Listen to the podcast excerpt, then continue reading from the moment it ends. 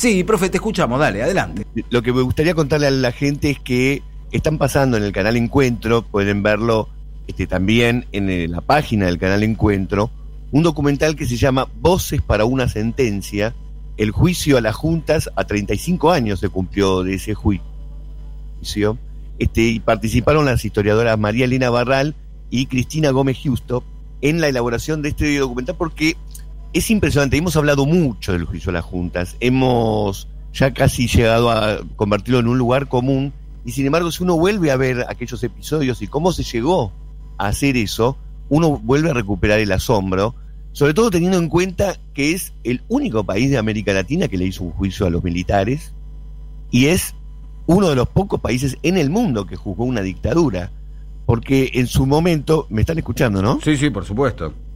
Ah, pues qué suerte. No te queremos Este, interrumpir, porque en su profe. mo- No, no, porque en su momento se comparó mucho el juicio de las juntas con los juicios de Nuremberg que habían hecho los aliados contra los nazis, contra los jerarcas nazis. Pero la verdad es que es distinto, porque eso había sido una invasión, una derrota militar sobre un ejército vencido.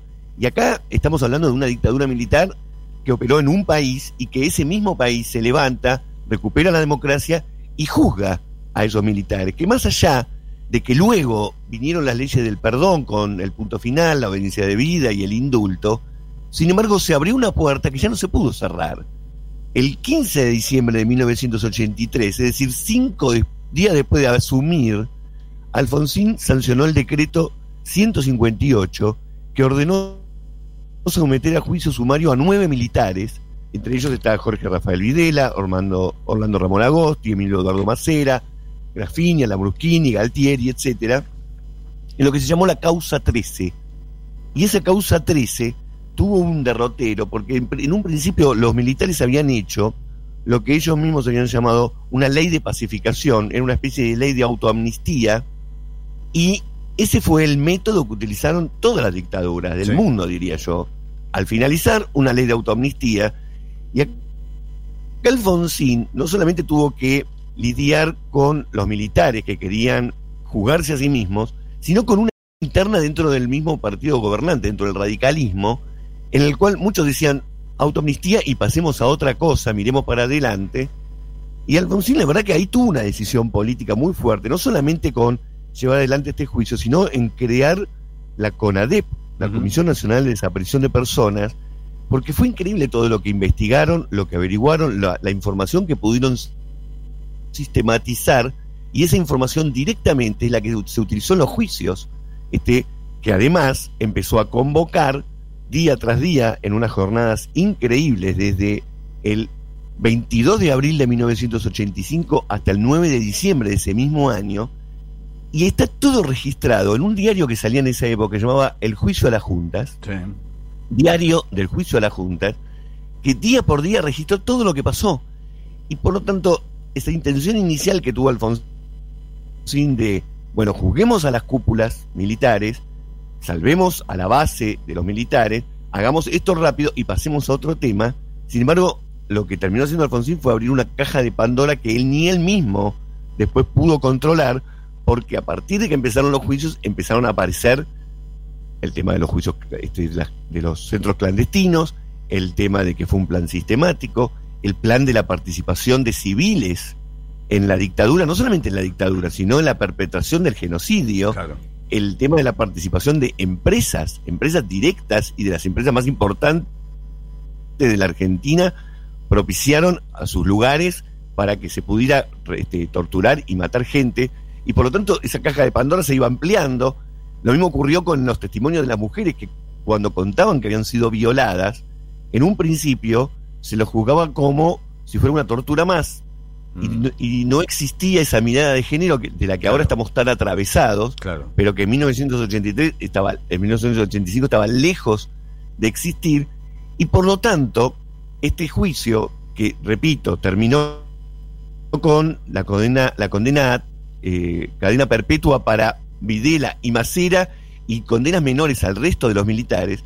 Sin embargo, eh, voy a usar la palabra spin-off, la- se hizo como un spin-off de cada uno de los temas que fueron tratados en ese juicio y por lo tanto después tuvimos el juicio a los civiles, los juicios de género, el tema de cada uno de los centros clandestinos, el juicio ESMA, el juicio este, Campo de Mayo, y todo eso está muy bien retratado y sobre todo en un contrapunto con este, lo que fueron las palabras de Antonio Trócoli. Ahora tenemos un audio, lo podemos pasar muy brevemente, que fue la promesa electoral hizo Alfonsín, tan distinta a la de Ítalo Luder, que era el otro contendiente electoral, que había prometido que sí iba a haber amnistía. Sin embargo, Alfonsín dijo lo siguiente, a ver, escuchemos.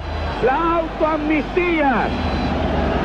Vamos a declarar su nulidad, pero tampoco vamos a ir hacia atrás ni ando con sentido de venganza.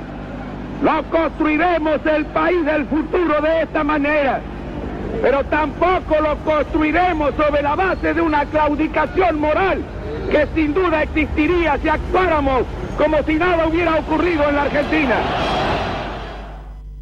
Este, este, esto es como una especie de plantar bandera en un contexto en el que muchísima gente y los medios de comunicación todavía hablaban de la teoría de los dos demonios. Sí, es sí. decir, de que los militares habían hecho todo eso, pero que por el otro lado había habido montoneros, ERP y organizaciones políticas que habían cometido atentados tratando de igualar Sí, una guerrilla contra el poder del Estado concentrado en un plan sistemático, ¿no? Exactamente, nosotros como generación tuvimos que lidiar con eso, tuvimos que discutir con eso, pero voy a terminar con cinco o seis renglones de Borges, que fue un día a esos juicios, lo presenció y escribió en un diario español con el título de Lunes 22 de julio de 1985, y Borges escribe lo siguiente, de las muchas cosas que oí esa tarde y que espero olvidar, referiré la, más, la que más me marcó, para librarme de ella. Ocurrió un 24 de diciembre. Llevaron a todos los presos a una sala donde no habían estado nunca. No sin algún asombro, vieron una larga mesa tendida. Vieron manteles, platos de porcelana, cubiertos y botellas de vino. Después llegaron los manjares. Repito las palabras del huésped. Era la cena de Nochebuena. Habían sido torturados y no ignoraban que los torturarían al día siguiente. Apareció el Señor de ese infierno y les deseó feliz Navidad. No era una burla, no era una manifestación de cinismo, no era un remordimiento, era, como ya dije, una suerte de inocencia del mal. Esto refiere Jorge Luis Borges en unas jornadas que duraron de abril a diciembre en el juicio de la Junta, que me parece que marcó la democracia argentina para siempre y marca un hito que diferencia mucho con el resto de Latinoamérica y que también habla del poder, el poderío que tuvo que tener la Organización de los Derechos Humanos para poder continuar esta línea que tantas veces se trató de cortar y que todavía se trata de cortar. Sí, señor, sin dudas. Profe, impecable. Nos reencontramos mañana por eh, vía telefónica, ¿le parece muy bien?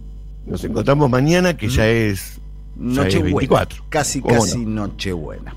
Te Casi, mando casi. un gran abrazo, profe, muy bueno lo suyo, pero eso ya Abrazo estamos, acostumbrados. Un abrazo. El profe Sergio Wisniewski.